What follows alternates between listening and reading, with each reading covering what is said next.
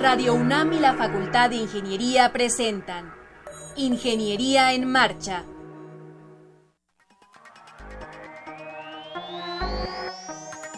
Un espacio dedicado a la divulgación del quehacer de la Facultad de Ingeniería.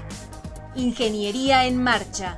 Le informamos sobre las innovaciones tecnológicas y de investigación. Orientamos en temas de autoconstrucción. Presentamos la cultura y las artes. Y compartimos nuestras victorias en el deporte. Ingeniería en Marcha. Un programa pensado para vincularnos con usted. Ingeniería en Marcha.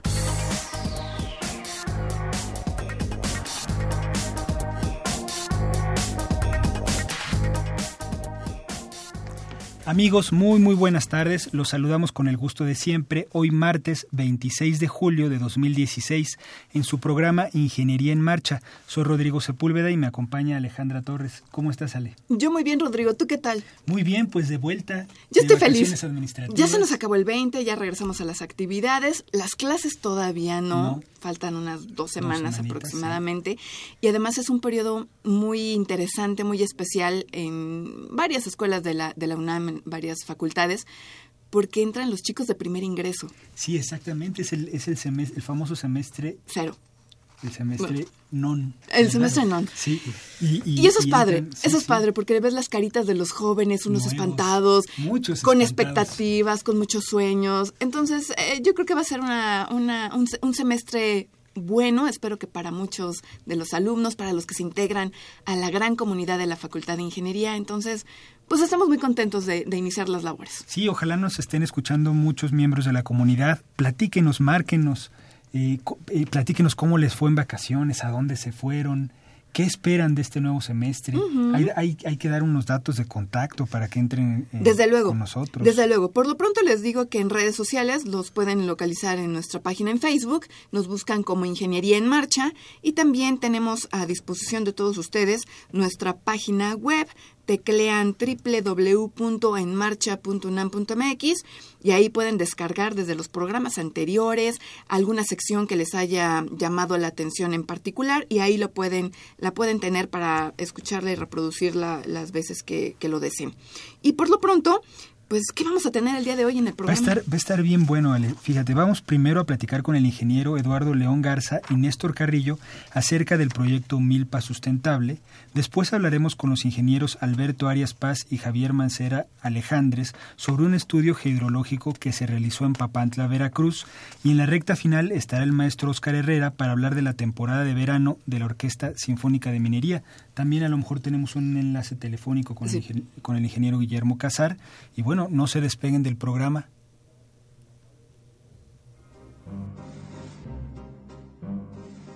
Para conocer las novedades editoriales que se publican en nuestro país, no te puedes perder la Feria de los Libros. Escúchalo todos los lunes a las 14 horas por el 860 de AM. Bueno, pues antes de, iniciar con nuestro primer bloque de invitados, quiero decirles que también tenemos un número telefónico a disposición de todos ustedes. Se trata del 5536 89 89. Y ahora tengo muchísimo gusto en presentar al ingeniero Eduardo León Garza, egresado de la Facultad de Ingeniería de la UNAM, y al alumno Néstor Carrillo Arroyo. Bienvenidos, muy buenas tardes. Muy buenas tardes. Buenas tardes. Gracias. por estar aquí con nosotros y hablar de un tema que es, es muy importante actualmente en, eh, para nuestro país. El tema es Milpa Sustentable. Ingeniero León Garza, ¿qué es? ¿Qué debemos de entender por Milpa Sustentable? Bueno, es la milpa sustentable es un está, inspirada la milpa sustentable en un sistema agroalimentario prehispánico que era el que se tenía en México que eh, era la base de la alimentación del pueblo. La milpa es un eh, es, la, es el cultivo del maíz junto con algunos otros vegetales asociados como es el frijol, como es el ejote, el tomate, la calabaza, los chiles y todos aquellos de acuerdo con las necesidades y recursos de las familias campesinas. Eso, es, en eso consiste la milpa sustentable. Eh, nosotros hemos tomado esto como base para poder desarrollar en las unidades campestres pequeñas unidades de muy alta productividad con rendimientos muy elevados. Eh, esto eh, consiste en pues tener una, una metodología en donde eh, primero se hace muy eficiente el espacio el espacio en, el, en el sitio, es decir, no se necesitan grandes extensiones de tierra, sino que se pueden hacer el desarrollo atrás de una... En, un patio. En, un patio, en el, en el traspatio de la vivienda campestre se puede hacer este, esta milpa sustentable. Eh, consiste en sembrar nada más una vez por semana, que es con un jornal nada más, se invierte un jornal y se siembra en una maceta de plástico como se hacen en los invernaderos, algunos invernaderos, por ejemplo el jitomate se siembra en, en, una bolsa de plástico. La innovación aquí, la parte importante es que esa bolsa de plástico tiene una válvula bueno, dice una válvula, pues va a ser muy caro el poder este, eh, tener este instrumento básico de, trabajo y pues resulta que pues lo hicimos de una manera este, muy sencilla a través de las boquillas las boquillas de los refrescos de las botellas de refresco de PET. Cortamos la boquilla y hacemos eh, hacemos un orificio en la base de la de la bolsa, insertamos la boquilla, quitamos obviamente la tapa, quitamos el sellito de seguridad y la insertamos por la parte eh, interior. De tal manera que se pliega perfectamente porque el orificio es más pequeño que el diámetro de la boquilla. Entonces se pliega hasta donde está el arillo, en donde va el arillo de seguridad, volvemos a colocar el arillo de seguridad y entonces ya tenemos una maceta con válvula que permite que el agua que está en el interior no pueda salir. Oye, ingeniero, pero, pero ¿para qué ponemos la válvula? ¿Y, para qué nos va, vamos a recolectar esa, esa agua? ¿Qué función tiene? Sí, la idea aquí es que el agua que recibe la planta solamente es la que necesita para poder crecer y desarrollarse. Y la entrega al ciclo hidrológico a través de la evapotranspiración. Eh, y el agua que se iba a infiltrar o el agua que se iba a evaporar la tenemos que minimizar, de tal manera que la que se iba a infiltrar la recogemos precisamente a través de la válvula. O sea, para regar lo que hacemos es tapar la válvula y este, depositar agua en el interior humedeciendo el sustrato. Pero todo aquel sustrato, eh, bueno, se inunda, se satura el sustrato y entonces esa es la forma más eficiente del riego porque el sustrato está completamente saturado. Pero si se queda saturado, la planta no respira, necesita oxígeno en la raíz. Entonces necesitamos abrir la válvula y esta válvula se recupera, digo, esta, válvula se abre y el agua con los nutrientes que barre, que lava, se recuperan y se utilizan en las siguientes plantas. Algo que me llamó la atención leyendo un poco de, su proyecto es eh, la eficiencia del agua, es decir, la, la, huella hídrica, la cantidad de agua que se utiliza es mucho menor que con, otras formas de riego eh, tradicionales, ¿no? Tradicionales y este y tecnificados, o sea, hay, hay, hay una, un, tecnificado importante. es que lo que pasa es que al cielo abierto el consumo de agua por kilo de maíz es de mil litros que es una cantidad, esa es la huella hídrica que tenemos en los cultivos tecnificados. En el caso de la milpa sustentable tenemos el 10% de esto, es decir, con 100 litros obtenemos un kilo de maíz. Y eso pues ya hace rentable el, el, asunto. El maíz de por sí en la situación actual y por los procedimientos en que, que, se, que se cultiva, este, pues ya no es rentable, sobre todo para aquellos productores que tienen eh, terrenos de muy poco de muy poca extensión, menores a 5 este, cinco hectáreas, pero hay de media hectárea de, de, de, 500 metros, de 800 metros, de 1200, etcétera, ¿no? Este, esto esto este, hace que, que no sea rentable y se utilizan pues, elementos como o la yunta o el tractor, pero el tractor para una extensión tan pequeña pues tampoco es rentable porque es una inversión mucho muy cara. Entonces aquí la milpa sustentable no requiere de esas grandes extensiones de terreno. Ah, otro de los problemas serios es que si no ponemos agroquímicos, si no eh, fertilizamos con agroquímicos, las milpas no se dan. Este es uno de los grandes problemas que existe. Entonces, también dependen de los agroquímicos, que son contaminantes por un lado y que por otro lado son costosos. Entonces, el, el productor de subsistencia, que es, que es muy importante, es decir, tenemos eh, eh, del orden de 4.000 productores en el campo, o sea, de todos los tamaños y también de con todas las eficiencias que hay. Digo, de 4 millones, tenemos 4 millones, de esos 4 millones, este, 3 millones eh, eh, 200 son eh, pequeños productores y de estos mil, 3.200 pues están incluidos los productores de, de, este, de maíz. Y hay dos grandes grupos. El grupo de los pequeños productores que representan el 92%, mientras que el grupo de los grandes productores representan solamente el 8%. Los pequeños productores tienen una, una producción de 56% del, del total del maíz y los grandes productores tienen el, el 44% de la producción del maíz. Este, pues esto hace que, bueno, y la tradición y, y todo el mundo pues este siembra su maíz con el objeto de poder este, pues tener para su autoconsumo. Realmente es para el autoconsumo. Son muy pocos los de, de, los terrenos de temporal que los utilizan, que lo utilizan comercialmente, que tienen un sobrante para utilizarlo comercialmente. Entonces la idea de este proyecto es que en una extensión muy pequeña de 250 metros cuadrados se produzca al año una tonelada. O sea, a razón de 20 kilos por semana. Pero además es un maíz continuo, es decir, nosotros estamos produciendo maíz todas las semanas. Entonces se siembran una serie de bolsas de acuerdo pues con el sitio, con los recursos también del eh, el espacio que tenga disponible el, el, productor del campo, el campesino. Y este la parte importante es que vamos sembrando uno, una línea de, de macetas cada semana, invirtiendo solamente un jornal. Entonces, normalmente lo que se hace es que, pues, o la familia lo hace en, en, los días de, de, descanso? sábados y domingos. necesitan invertir solamente un jornal y el jefe de familia o la misma familia puede ir a desarrollar sus actividades normales común y corriente en donde trabaje, en donde haga su, su actividad.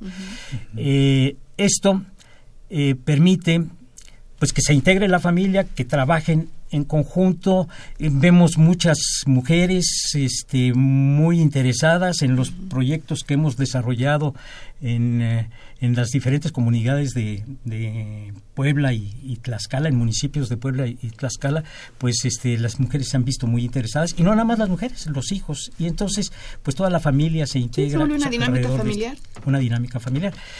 El, el, el beneficio es que eh, tenemos una, o sea, cada, cada maceta nos da entre uno y dos elotes. Entonces nosotros hemos sembrado en la, en la parcela piloto que tenemos en Nepantla, Estado de México, que tiene un poco más de, de tres años ya funcionando como, como parcela piloto, no, no de manera experimental, sino ya como una parcela piloto, sembramos 76 bolsas cada semana y estas nos producen en promedio 1.5 elotes, son, son 114 elotes a la semana. Y eso nos dan en kilos de maíz ya seco para hacer tortilla o para alimentar animales, este, nos dan eh, 22 eh, kilos por semana. Con los 22 kilos por semana reúnen todas, satisfacen todas las necesidades de alimentación en cuanto al maíz. Y no nada más eso, sino que quedan también eh, este, eh, excedentes para sus animalitos.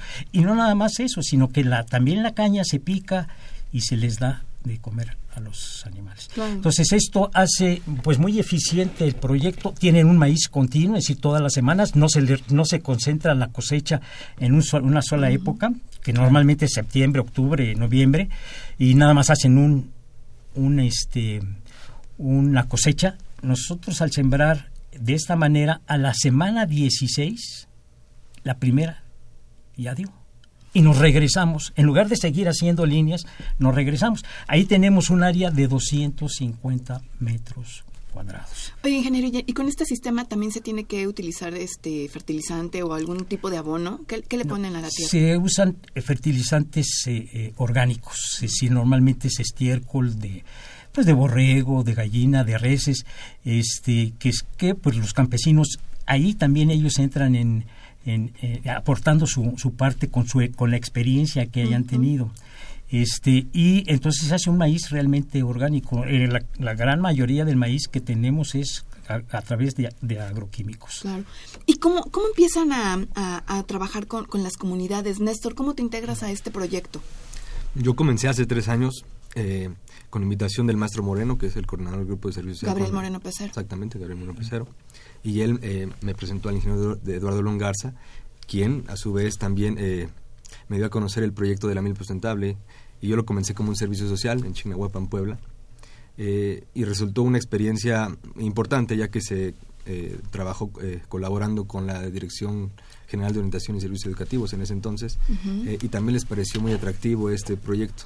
A partir de entonces lo apoyaron de tal manera que pudo extenderse en número de familias y también de participantes. Cabe mencionar que los participantes que han estado en ese proyecto igual son alumnos de la universidad, no solo de ingeniería se han creado grupos y equipos de trabajo multidisciplinarios, lo cual yo creo que a nosotros en nuestra formación integral que vamos teniendo nos, nos viene a enriquecer y nos pone en perspectiva profesional, eh, ya que todos trabajamos con un mismo proyecto. Entonces, así es como nos hemos ido involucrado en este proyecto. Lo hemos eh, aplicado de tal manera que ha tenido ciertas innovaciones también y de parte de las familias, que son las que buscamos que ellos se involucren, que prueben, les hacemos la invitación para que prueben esta alternativa de producción, ya que ellos están muy arraigados a la, a la forma tradicional de producir maíz. Entonces, de repente el cambio nos asusta a todos. Claro, claro, claro. Y ese ha sido, yo creo que el paradigma que eh, más importante que, hemos podido romper en las eh, distintas comunidades donde hemos trabajado y en un principio quizá se torna un poco complicado justamente por este tema,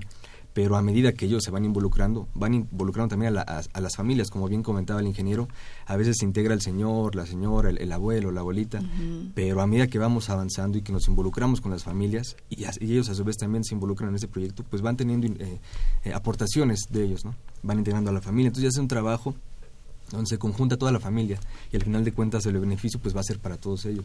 ¿A qué comunidades han, acudido y han presentado el proyecto de Milpa Sustentable? Eh, hemos estado en Chignahuapan, Puebla, en tres comunidades, que son Acoculco, Aculigüilla y Pueblo Nuevo. Hemos estado después de ahí en eh, San Pablo del Monte, Tlaxcala.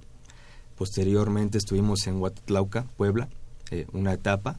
después fuimos a Grajales y después de Grajales regresamos a Huatlauca para una segunda etapa, ya que había cierta convocatoria de parte ya de la población que no pudimos eh, atender en ese momento en que estuvimos en la primera.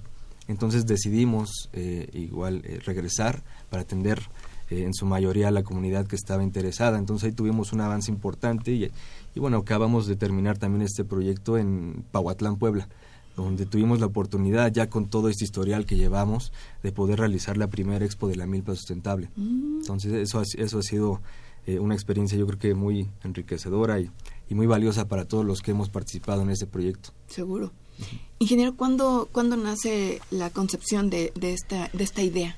Pues desde hace mucho tiempo, es una de las, de las eh, cosas que me interesa a mí mucho es que pequeñas parcelas puedan ser altamente productivas. Entonces esto surge eh, pues ya en una, de una manera formal y en el, en el cuarto Foro Mundial del Agua 2006, en donde me tocó a mí participar con el proyecto del uso eficiente del agua de la descarga cero. Y dentro de los proyectos o sea, de uso eficiente del agua, uno de los problemas más serios en México es que el 80%, así de 80 litros que se de 100 litros que se consumen en, en México en el campo, digo en, en total, 80 son para la agricultura. El 80% del agua está destinado a la agricultura. No ha podido crecer la, la, extensión de parcelas de, de, riego en el país desde hace más de 20 años porque la limitante que tenemos es realmente el agua. Entonces nuestros acuíferos están sobreexplotados, entonces hay que fijar la atención precisamente en este problema. Entonces, este, ahí, pues me surge la, la, inquietud de decir necesito hacer un sistema, necesitamos hacer, desarrollar un sistema muy eficiente de riego. Y pues haciendo experimentos y demás, llegamos a la conclusión de que la forma era el poder hacer un mecanismo que nos permitiera nada más darle a la planta el agua que requiere para su desarrollo y todos aquellos excedentes poder recuperarlos. Y pues se hizo a través de este esquema de macetas con válvula.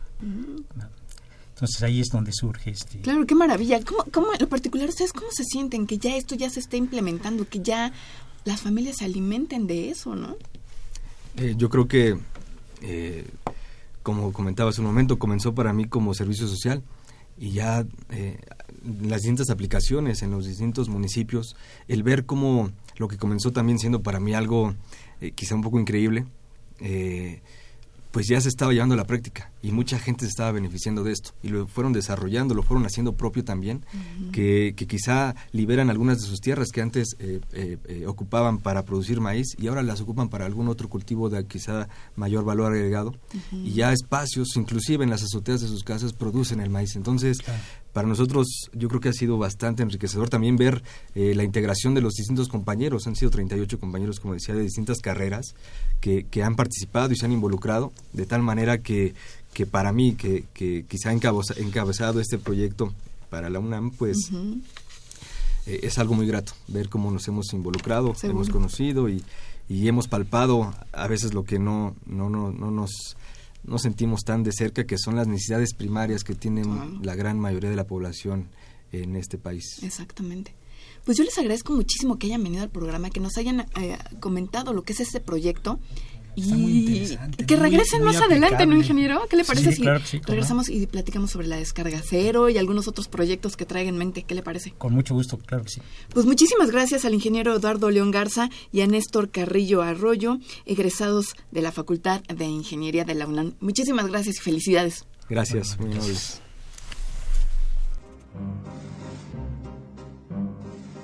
Para conocer las novedades editoriales que se publican en nuestro país, no te puedes perder la Feria de los Libros. Escúchalo todos los lunes a las 14 horas por el 860 de AM.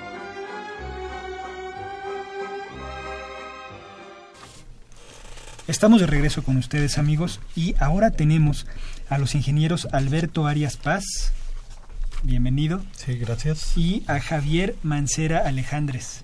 Muchas gracias. Bienvenidos. Nos vienen a hablar de un proyecto, un estudio hidrológico en Veracruz, en Papantla. ¿Cómo están? Bienvenidos. Muchas gracias. Sí, bueno, eh, es incluso más que eso, más que un estudio hidrogeológico.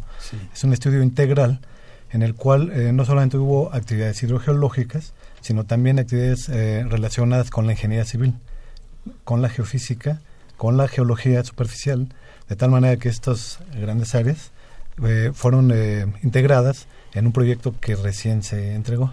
¿Cuál, era el objetivo del proyecto? ¿Qué se buscaba eh, desde un principio?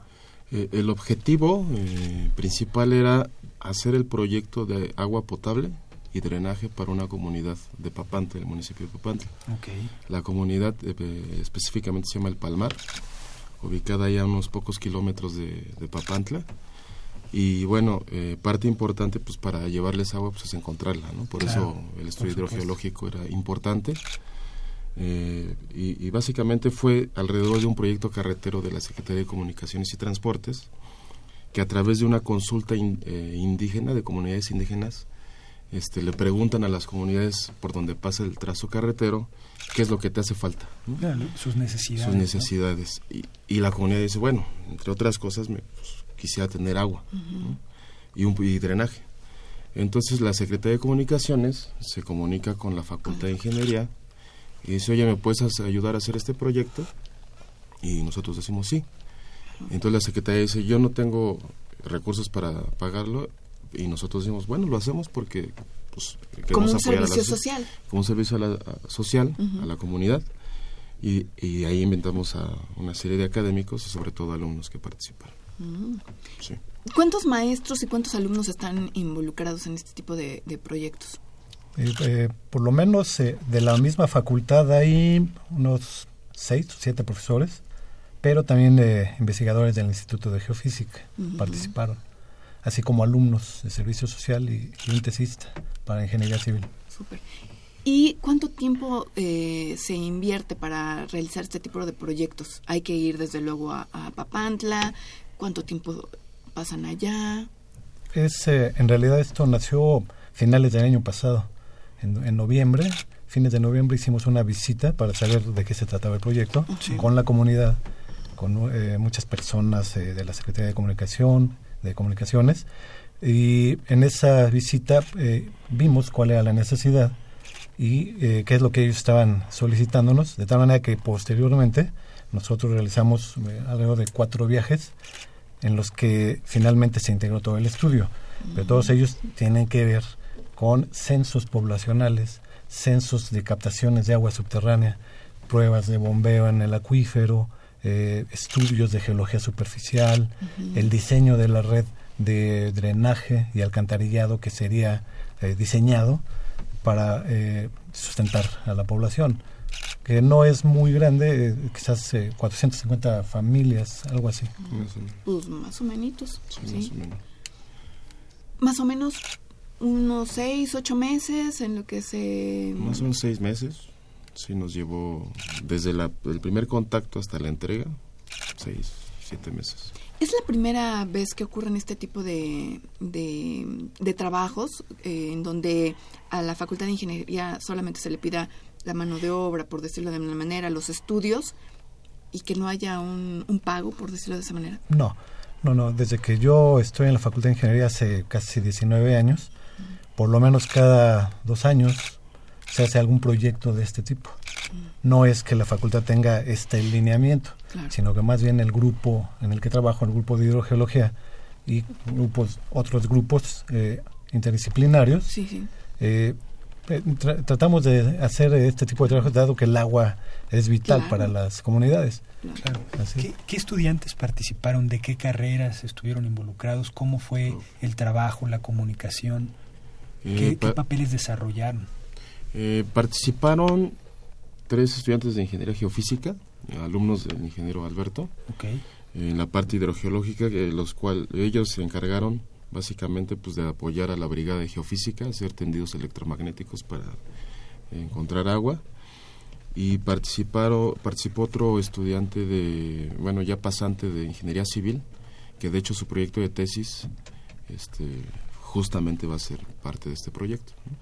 Sí, esos son los estudiantes que Y eso está todo dar, porque aparte de que la, los ingenieros egresados o casi a punto de egresar de la facultad van a las comunidades, dejan su, su, su trabajo ingenieril ahí, pues también salen temas de tesis, que también eso es importante para la facultad de ingeniería, ¿no? Que es la academia. Así es. De hecho, eh, pues no se cobró nada monetario en el proyecto, pues siempre ganamos, ¿no? Y ganamos experiencia los académicos, ganamos contacto con la gente, ganamos temas de tesis para alumnos, ganamos servicio social para alumnos. Y, a final de cuentas, pues es la función primordial de la ingeniería, ¿no? Atender un problema social, y pues qué mejor que se acuda a la universidad, ¿no? Para hacer este tipo de proyectos. Incluso hace un año eh, se entregó un proyecto en Chiapas, también, más o menos de la misma naturaleza, era búsqueda de agua subterránea. Es complicado, es complicado hacer este tipo de estudio el agua, como ustedes lo mencionaron, es vital, es necesaria, pero ¿esto es costoso? Eh, eh, puede ser tan costoso como eh, en los tiempos o metodologías se emplean. La realidad es que, bueno, con la experiencia que se tiene ya en la Facultad de Ingeniería y con la infraestructura, no resulta tan costoso, pero sí es muy importante el tiempo que se va a dedicar. Si esto se vende a una empresa, a una institución pública, etcétera, pues sí es costoso. Por supuesto. Pues qué maravilla, qué maravilla. ¿Cómo se sienten ustedes en lo personal de poder viajar tan lejos? Porque es decir, ah, fui a Veracruz, se oye como aquí a la vuelta de la esquina, pero es desplazarse, dejar sus familias, invertir un, cierto tiempo, estar concentrado, este, que, ver que las cosas marchen bien, que, que, el estudio salga como debe de ser y, que sobre todo esa comunidad tenga agua para poder seguirse desarrollando y, y creciendo. Eh, a ver, yo, yo sí quiero decir, es muy gratificante. Eh, sí es cierto, te cuesta tiempo, te cuesta esfuerzo, porque pues todo esto lo haces además de las actividades que tienes en la facultad. Eh, te cuesta también alejarte de tu familia, a, tu bebé. este eh, pero ese no es nuestro trabajo. O sea, cuando estudiamos sabemos que, que, es parte del trabajo, además de que te cuesta también lo disfrutas. Y la lo, gratificante que al final se siente, pues este compensa esos pequeños este, sacrificios que haces al alejarte de tu familia. ¿Cuánto tiempo tiene ingeniero llevando a cabo este tipo de proyectos? pues desde que entré a la Facultad de Ingeniería hace casi 19 años para distintos estados. Eh, y en todos ellos se ha culminado con un informe técnico de tal manera que las comunidades lo utilizan para solicitar apoyos a la Comisión Nacional del Agua, etcétera, y ver cómo pueden hacerle, porque esto prácticamente después del, del estudio que se entrega, hay que hacer más cosas todavía. para empezar, perforar pozos. Claro. Costosos. Y eso es muy costoso. Así es. Y ahí ya entra en, función la Secretaría de Comunicaciones y Transportes o alguna otra dependencia. O de cómo ellos, eh, porque sabemos que hay recursos que les llegan a estas poblaciones eh, y ven cómo los van a utilizar. Entonces piden apoyos y, parece que ciertas dependencias les dan ciertos porcentajes, etcétera, y finalmente ven cumplidos estos proyectos. ya teniendo los datos, ya sabiendo cómo hacer el proyecto, pues se encargan de el proyecto tiene que estar muy bien diseñado de tal manera que cumpla con las normas, el perfil que la Comisión Nacional del Agua requiere para que lo tome como serio. Por eso es que lo hacemos para ellos, porque ellos no tienen idea de, cómo, ¿no? Desde luego. Se hicieron estudios eh, para saber si el agua era potable, o sea, ya nos explicaron que sabían ya la, la cantidad, ¿no? De, pero también hicieron estudios de la calidad del agua, si se podía beber o si se tenía que potabilizar o Sí, de hecho, aprovecho también para reconocer el trabajo de la División de Ingeniería Civil, eh, en particular del pasante Cristian Michel, que fue sensacional tanto en campo, tanto escribiendo informe, etcétera. Eh, justamente se hizo, una campaña de toma de muestras para conocer la calidad del agua, según la, norm, la NOM 127 este, de Semarnat en donde pues, se definió la calidad del agua e incluso se hizo todo, en el proyecto está incluido el tratamiento que se le debe dar al agua para ya llevarla potable a la casa del usuario. Entonces fue un estudio totalmente completo. La red de distribución, la red de drenaje, el sistema de potabilización, el sistema de tratamiento una vez que sale el agua hacia afuera, etcétera. O sea, el estudio eh, está súper completo, sin embargo sí es importante aclarar que lamentablemente que eh, solo es el proyecto, ¿no? Falta la ejecución de ese proyecto y quién pone el dinero para ese proyecto. Justo como Pero lo que nos comentaba, ¿no, ingeniero? Hay que buscar, bueno, ya le toca a la comunidad de la Secretaría de Comunicaciones este, buscar los recursos. Pero se tiene que iniciar con Pero ya está el proyecto, ¿no? esto es lo principal. Otro problema que hay es, eh, eh, desafortunadamente esta comunidad no, no se encuentra ah, ubicada en un lugar en donde el agua subterránea se encuentra como en un, en un acuífero que nosotros denominamos propiamente. Es un acuífero, sí, pero muy limitado. Eso técnicamente incluso este, nos, nos hizo pensar mucho, eh, nos hizo regresar varias veces a la comunidad a hacer estudios más detallados para poder entender cómo es que ocurre el agua subterránea ahí en el subsuelo. Pues son retos, ¿no? Que de repente va presentando cada, cada zona. Así es y se tiene que resolver, ¿no? Por supuesto. Y también quiero destacar eh, la, la, otra parte, una parte que es, esto no sería factible si en la Facultad de Ingeniería no hubiera esa capacidad de organización, de ponerse de acuerdo con otros grupos de dirección, como en este caso el ingeniero Javier Mancera fue el responsable de este proyecto y yo fui responsable de las actividades hidrogeológicas. Este proyecto hace una semana fue entregado por el ingeniero Javier Mancera en vacaciones. O sea, él tuvo que... Ni, modo, ¿no? Ni modo. Vacaciones que seguir trabajando. Yo trabajé un ratito al principio de las vacaciones. Al principio, pero después ya. Después él integró. Solo. no, no, sí. Pues sí, a veces así ocurre, ¿no? Ni modo, hay que, hay que trabajar, eh, terminar los proyectos, aunque sea vacaciones, ni modo. Así es. ¿No? Porque es... Se, se, necesita simplemente, ¿no? Claro, y, claro. y, la, y la, la gente va a tener algo que a nosotros nos cuesta abrir la llavecita y ya se acabó, ¿no? Y todos necesitamos y es un derecho este tener agua. Y, además tenemos muchas vacaciones, así que ya llega un ah, punto donde quieres trabajar. qué bueno, este, Javier, qué bueno, es, ese punto de vista es muy, muy importante. Pues les agradecemos muchísimo que hayan venido al programa, platicado lo que también los profesores de la Facultad de Ingeniería hacen en vacaciones, este tipo de proyectos que involucran a sus alumnos, generan tesis. A, varias disciplinas, ¿no? Que eso es muy importante porque una disciplina sola no hace demasiado. No. Se necesita la intervención de diferentes disciplinas para que salgan adelante los proyectos. Por supuesto. Y, otra cosa eh, relevante, que es lo que habían preguntado, que cómo nos sentíamos, es crear conciencia social de nuestros alumnos de lo que hacemos para fines de la comunidad. Eso, es, muy importante, es muy importante desde que entran a la Facultad de Ingeniería, este, pues hay que empezar a comentarles de este tipo de proyectos que a lo mejor en años posteriores lo van a poder hacer los chavos, ¿no? Pero es importante que se empiecen a involucrar y que lo conozcan, ¿no? De, entrada, ¿no? Que eso existe. Así es.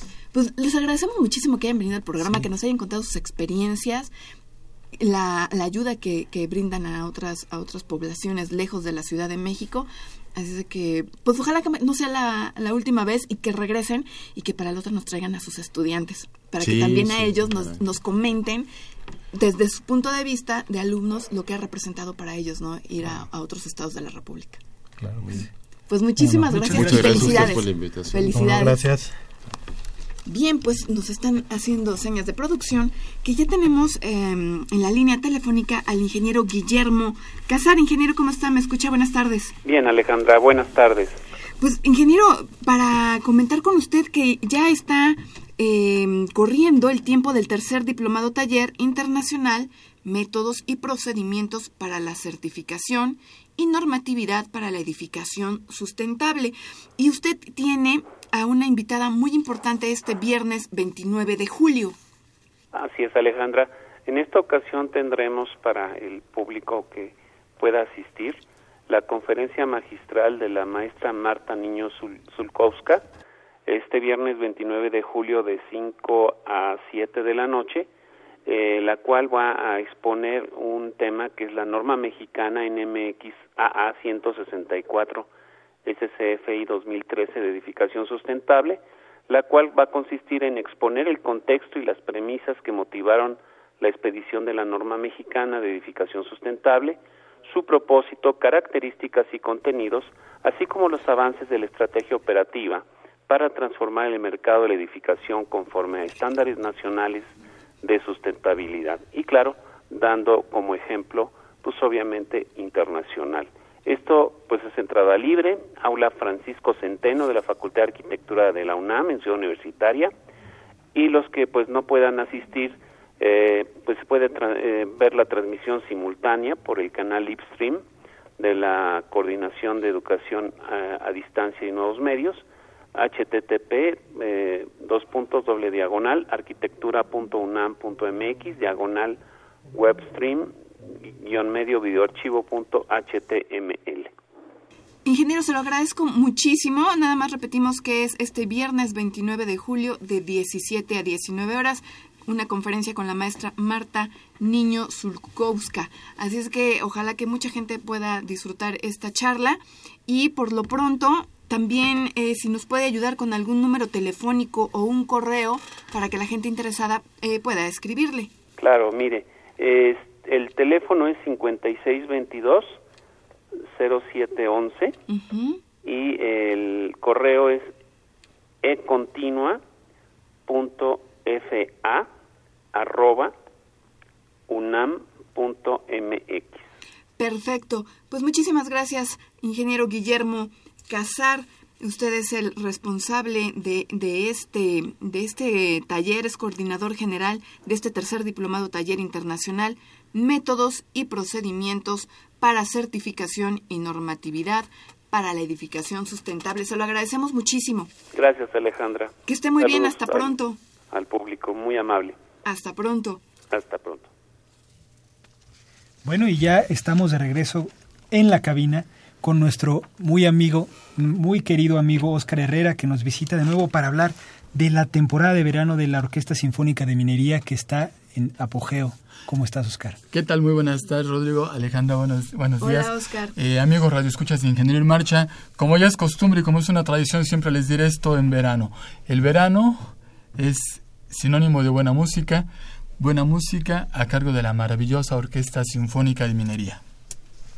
Bueno, Oscar, a ver, platícanos. ¿Qué se va a interpretar? Bueno, pero antes de que nos comentes de la interpretación, entiendo que nos traes eh, boletos de regalo. Efectivamente, traemos para obsequio a los radioescuchas dos pases dobles para el sábado y dos pases dobles para el domingo. ¿Cómo quieres hacer la dinámica, Oscar? ¿Quieres hacer alguna pregunta o simplemente que nos llamen y que mm, digan, quiero ir por teléfono? Y por Face. Pues podemos Ah, hacer dos y lo dos. siguiente, las primeras dos personas que se comuniquen con nosotros vía Facebook llevan pases para el sábado y las primeras dos personas que se comuniquen vía telefónica Para el domingo. llevarán pases para el domingo. De acuerdo, de acuerdo. Perfecto, Entonces, así les- lo hacemos. Les recordamos el teléfono en el estudio, es 5536 8989 por si están interesados en asistir el domingo y si quieren asistir el sábado vía Facebook, por favor, comuníquense con Sandra, está al pendiente, está con el celular en las manos, atenta para poder atenderlos.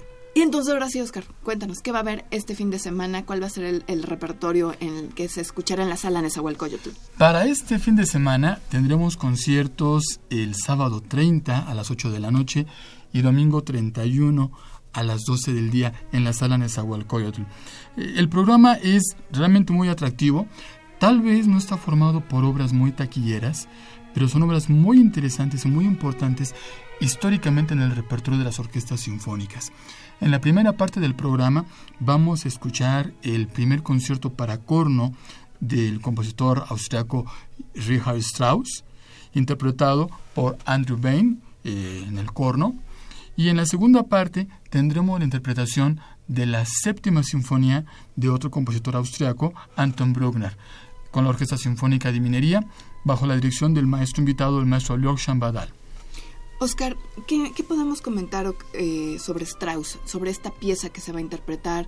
¿Haya algún marco histórico que nos dé una buena referencia para poder disfrutar la, la- la interpretación? Por supuesto, yo siempre cuando hablo de esta obra, de los conciertos para corno, de Strauss en particular, comienzo con una pequeña analogía.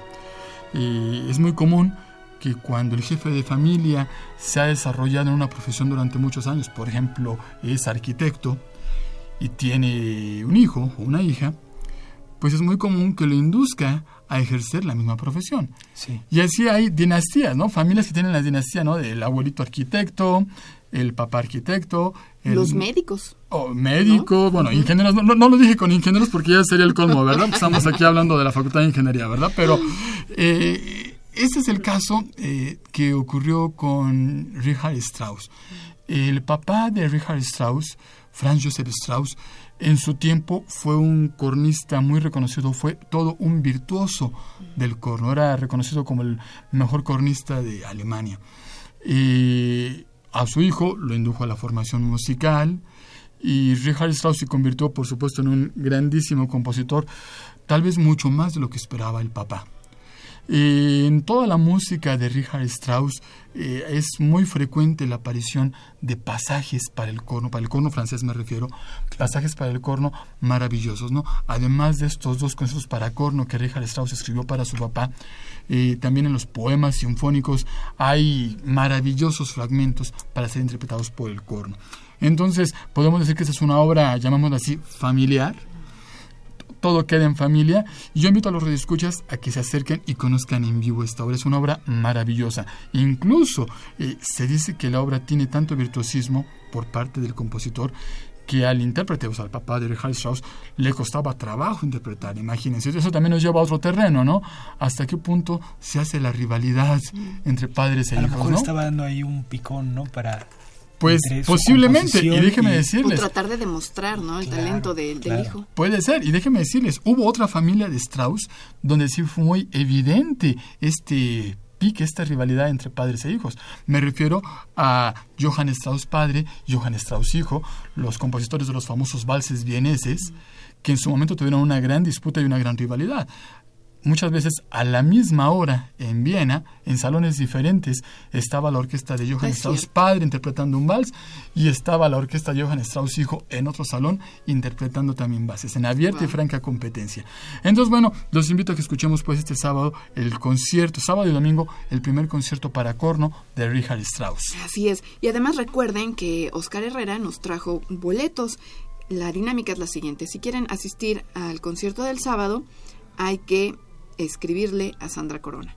Y si quieren ir el domingo, hay que llamarnos por teléfono. El número es 55 36 89 89. ¿Cómo percibes esta temporada de verano de la Orquesta Sinfónica de Minería, Oscar?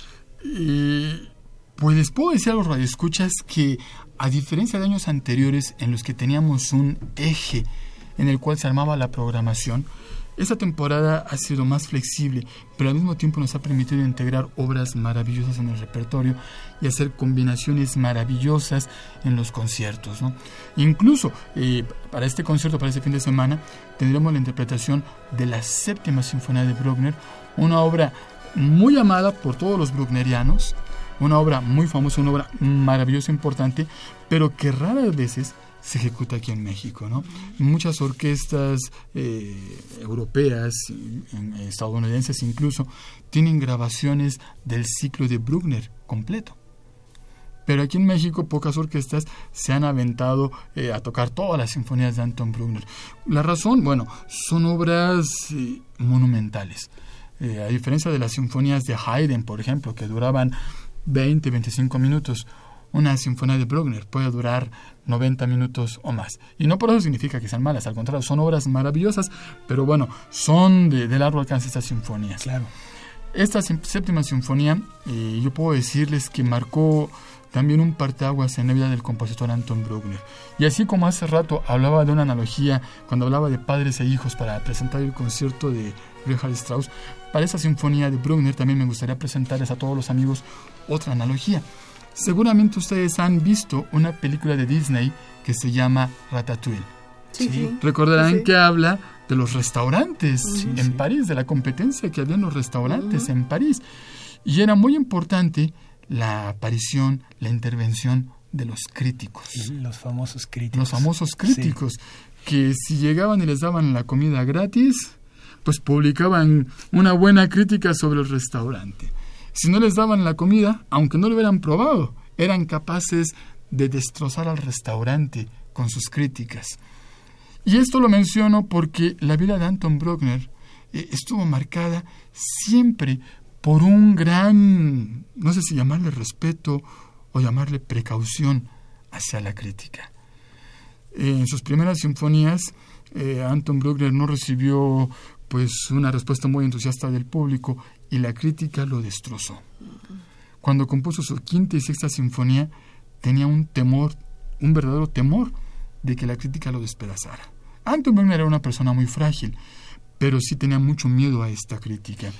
Y sabes que, Oscar, finalmente, aunque seas un virtuoso, estés muy seguro de ti mismo, de repente sí te puede llegar a afectar lo que algunos este, críticos puedan decir sobre lo que estás interpretando o componiendo, ¿no? Todo el medio artístico es Claro, afecta al compositor, pero también, eh, en este caso, el papel de los críticos era influenciar y sembrar opiniones entre el público. Muchas veces el público ya no tiene la libertad de juzgar por su propia cuenta, por su propio juicio la obra, sino que a priori, a priori ya estaba influenciado por críticas negativas. En su momento, eh, Bruckner tuvo que cancelar la ejecución de sus obras por el temor de la crítica. Sin embargo, esa séptima sinfonía fue su triunfo definitivo. ¿no? Eh, ciertamente en Austria tenía un gran pique con un crítico y no quería que sus obras se interpretaran en Austria por temor a las críticas de esta persona. Pero esa sinfonía, por cuestiones muy interesantes, fue interpretada en Alemania primero. Y ahí el éxito fue abrumador. Y mientras Bruckner seguía receloso de que la sinfonía se interpretara aún en Austria, la sinfonía se interpretó en Inglaterra, se interpretó inclusive en América y con un éxito abrumador. Así que finalmente los críticos tuvieron que ceder y reconocer el gran talento de Anton Bruckner. Yo puedo decirle a todos los amigos radioescuchas que esta séptima sinfonía de Bruckner, créanme, es una de las obras más hermosas, más apasionadas y, como decía, de larga duración que pueden encontrar en el repertorio.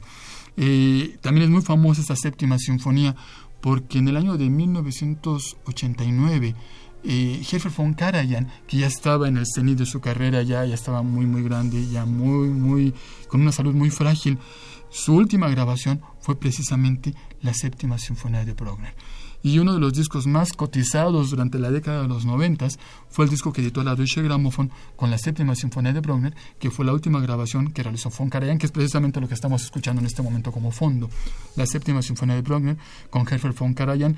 Y yo les recomiendo a todos los amigos radioescuchas, si quieren conocer esta obra, créanme, no dejen que la crítica los pueda influenciar, conózcanla en vivo, en vivo, a todo color, y van a conocer una obra increíble y maravillosa. Aprovechando que estamos eh, de regreso, ¿cómo, ¿cómo has visto al público en estas tres, cuatro semanas que han pasado de que hablamos en vivo? ¿Cómo has sentido el ambiente, la respuesta ¿no? de, del público que, que atiende entusiastamente la temporada de verano? Pues bueno, una de las cosas que sí debo señalar eh, que el público sufrió mucho durante las tres semanas de las vacaciones administrativas, porque los accesos al centro cultural estaban cerrados, ¿no? A pesar de que la Sinfónica de Minería hizo algunas gestiones con las autoridades pertinentes para que se abrieran los accesos al centro cultural, eh, el público batalló mucho para entrar, ¿no? Porque nada más podía entrar por Avenida del Imán y comprenderán que cuando tenemos un concierto con dos mil personas, una sola entrada, un solo acceso y una sola salida al final es terrible, se perdía mucho tiempo. El público ha respondido maravillosamente. Eh, cada semana la sala está prácticamente llena y eso también me motiva a darle un consejo a todos los amigos radioescuchas y al público en general. Les recomiendo que por favor procuren comprar sus boletos con anticipación.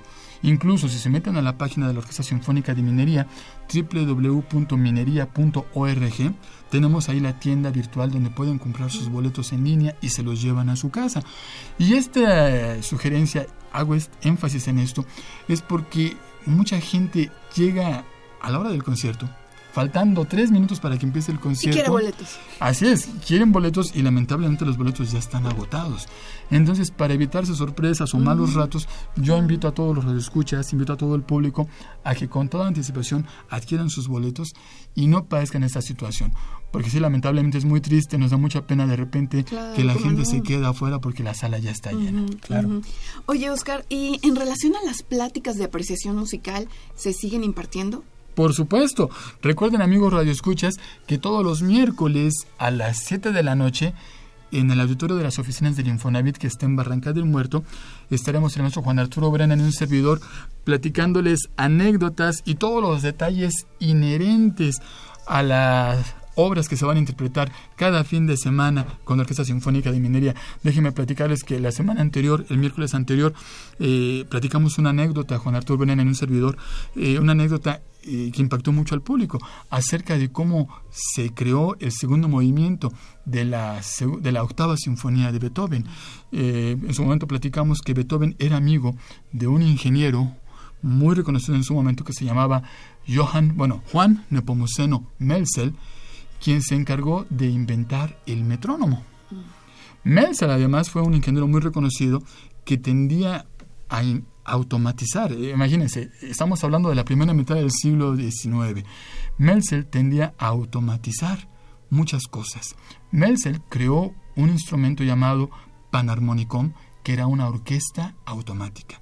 Una orquesta de banda militar con trompetas, clarinetes, eh, tambores, timbales, platillos, triángulos, que pueden interpretar música de manera automática. De hecho, una obra de Beethoven, La Batalla de Wellington, fue compuesta para este panarmónico.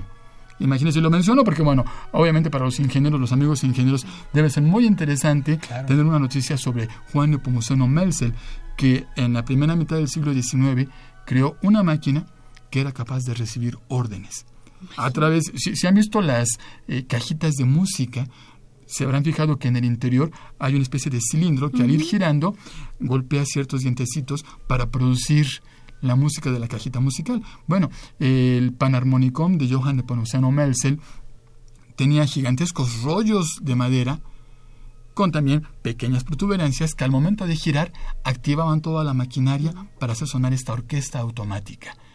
Imagínense, cuando hablamos de una máquina que recibe órdenes, bueno, por aquellas épocas también un ingeniero irlandés llamado Charles Babbage estaba construyendo el prototipo de la primera computadora de la historia, una máquina que es capaz de recibir órdenes para hacer tareas diferentes. Y bueno, Beethoven fue amigo de este hombre maravilloso, Melzel, quien creó, como les decía, el metrónomo. Y en una velada en la que Melzel y Beethoven estuvieron con algunos amigos tomando muchas cervezas, ya estando bajo los influjos y la alegría de la cerveza, Beethoven improvisó una canción tan tan tan tan tan tan tan aliva aliva Melzel que hacía referencia al metrónomo. Ta, ta, ta, ta, ta, ta, ta, ta, ta. Pero, como decía, esta canción de Ludwig van Beethoven fue el tema que incorporó en su octava sinfonía. Eso es algo de lo que platicamos todos los miércoles a las 7 de la noche en el Infonavit de nuestro Juan Arturo Brena en un servidor. Tenemos eh, multimedia, pasamos videos, pasamos imágenes, tenemos grabaciones. Los invito a que nos acompañen en estas pláticas que son gratuitas todos los miércoles de julio y agosto a las 7 de la noche en el auditorio del Infonavit en Barranca del Muerto. Perfecto. Oye, Oscar, ¿cómo va a ser la dinámica para eh, recoger los boletos? Te lo pregunto porque ya tenemos los ganadores eh, que llamaron por teléfono, entonces para poder aprovechar que tenemos tiempo al aire y poder decirles cómo va a ser la dinámica. Por supuesto, yo les pido a los ganadores de estos pases dobles que por favor eh, me busquen en el vestíbulo de la sala Nezahualcóyotl en la mesa de relaciones. Yo estaré una hora antes del concierto. Les encargo mucho esto, por favor, llegar una hora antes del concierto para que pregunten por mí, por el maestro Oscar Herrera en la mesa de relaciones, se identifican y les daremos sus pases dobles para entrar tanto el domingo como el sábado. Pero sí les enfatizo mucho, por favor, lleguen una hora antes. El sábado lleguen a las 7 para entrar al concierto a las 8 y el domingo lleguen a las 11 del día para entrar a mediodía al concierto. Perfecto, entonces mira, de una vez eh, comentamos que los ganadores para los pasos dobles del domingo se trata de Jorge Flores Martínez y de Berta Hernández Lugo. El concierto del domingo es a las 12, entonces que te busquen a las, 11, del día en la mesa de relaciones públicas. De todas maneras, quiero comentarle a Jorge y a Berta que tenemos sus números telefónicos y hoy por la tarde les vamos a llamar para también pedirles ciertas eh, credenciales para que no vaya a haber ningún malentendido con los boletos. Sí, sí, porque hemos tenido casos que de repente llegan personas que dicen ser quien no son para llevarse boletos gratis, ¿no? Entonces, eso no va a ocurrir. Y eh, rápidamente comentar que por Facebook también tenemos ganadores y se trata de Oscar Everardo Flores y de Miguel Toledo. Oscar, se acabó el tiempo. Estamos muy contentos, muy agradecidos de que iniciamos las, eh, las sesiones en el programa de radio que nos vas a estar acompañando. Por supuesto, aquí estaremos, amigos de Escuchas de Ingeniería en Marcha. Gracias. Y se nos acabó el 20, Rodrigo. El tiempo, se nos acabó el tiempo. Sin, nos vamos, pero antes queremos agradecer como siempre en la producción a Pedro Mateos, en las redes sociales estuvo Sandra Corona, en la página web José Luis Camacho, en los teléfonos estuvo Carmen con nosotros del Departamento de, de Geomática y en los controles técnicos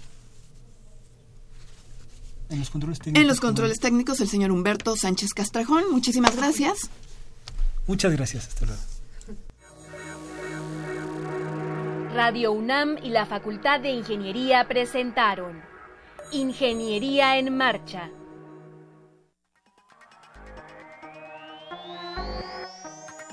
Un espacio dedicado a la divulgación del quehacer de la Facultad de Ingeniería. Ingeniería en Marcha. Le informamos sobre las innovaciones tecnológicas y de investigación. Orientamos en temas de autoconstrucción. Presentamos la cultura y las artes y compartimos nuestras victorias en el deporte. Ingeniería en Marcha. Un programa pensado para vincularnos con usted. Ingeniería en Marcha.